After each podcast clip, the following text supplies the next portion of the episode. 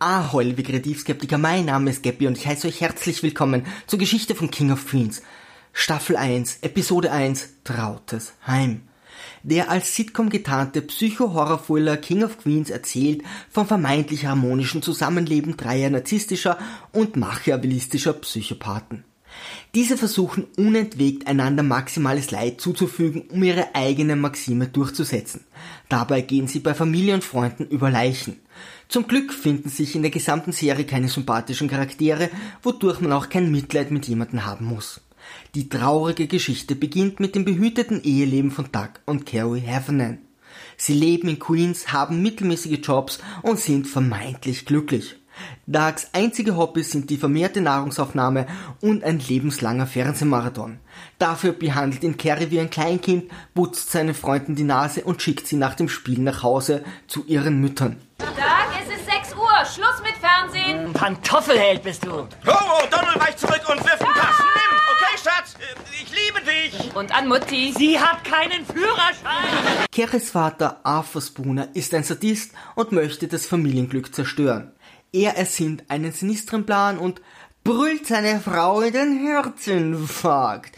Wer hier an einen Unfall glaubt, kennt noch nicht unseren Choleriker. Ja, Sie. Ich glaube, das Ableben meiner Frau macht Sie ziemlich hungrig. Hä? Ich bleibe hier. Er wehrt sich gegen das Altersheim, fackelt aus Trotz sein eigenes Heim nieder und gibt sich vermeintlich reumütig und gebrochen. Carrie manipuliert Doug mit Elefantentränen, bis er schließlich zustimmt, Arthur in ihrem Haus aufzunehmen.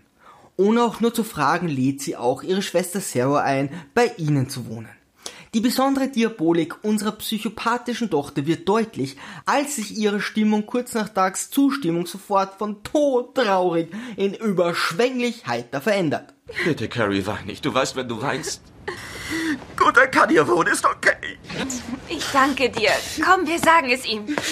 Der Plan der Familie Spooner geht also auf. Sie übernehmen in absoluter Mehrzahl das Haus und beginnen Dougs Leben zu kontrollieren und zu zerstören. Sarah verliert gleich am Anfang den Wohnungsschlüssel samt Adresse, was in Queens wahrscheinlich dem Verlust eines gesamten Eigentums gleichkommt und versucht Doug zu verführen. Um die blöde Milch geht's dir doch gar nicht. Du bist wütend, weil ich den Hausschlüssel verloren habe mit eurer Adresse dran.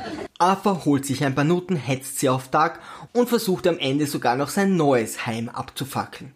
Doch die Familie Spooner weiß noch nicht, mit wem sie sich da angelegt hat, denn auch Doug darf die ein oder andere Persönlichkeitsstörung sein eigen nennen. Scheinbar nebenbei bietet der Carrie an, Arthur einzuschläfern.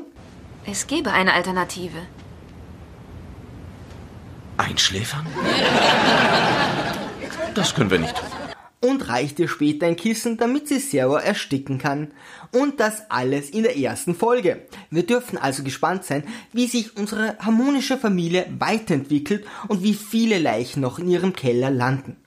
Ein weiteres Alleinstellungsmerkmal von King of Queens sind sich angeblich ständig wiederholende Angelegenheiten, die weder vorher noch nachher je thematisiert werden. Doug schlägt in Folge 1 vor, eine Flasche Wein zu öffnen und sich mit Carrie einen schönen Abend zu machen. Wie wär's, wenn wir uns einen Film ausleihen und mit einer Flasche Wein einen schönen Abend machen? Ich frage mich, ob er sich für eine Flasche Zwickel, Bock oder Weizenwein entschieden hat. Ab der zweiten Folge weiß er übrigens nicht einmal mehr, dass es Wein gibt. Da ist es schon ein Wunder, wenn unser Berufsfahrer etwas außer Bier trinkt. Und Carrie hat hier noch eine Schwester, die ebenfalls bald das Zeitliche segnen und nie wieder erwähnt werden wird. Liebe Kreativskeptiker, Segel immer straff halten und auf zum Horizont.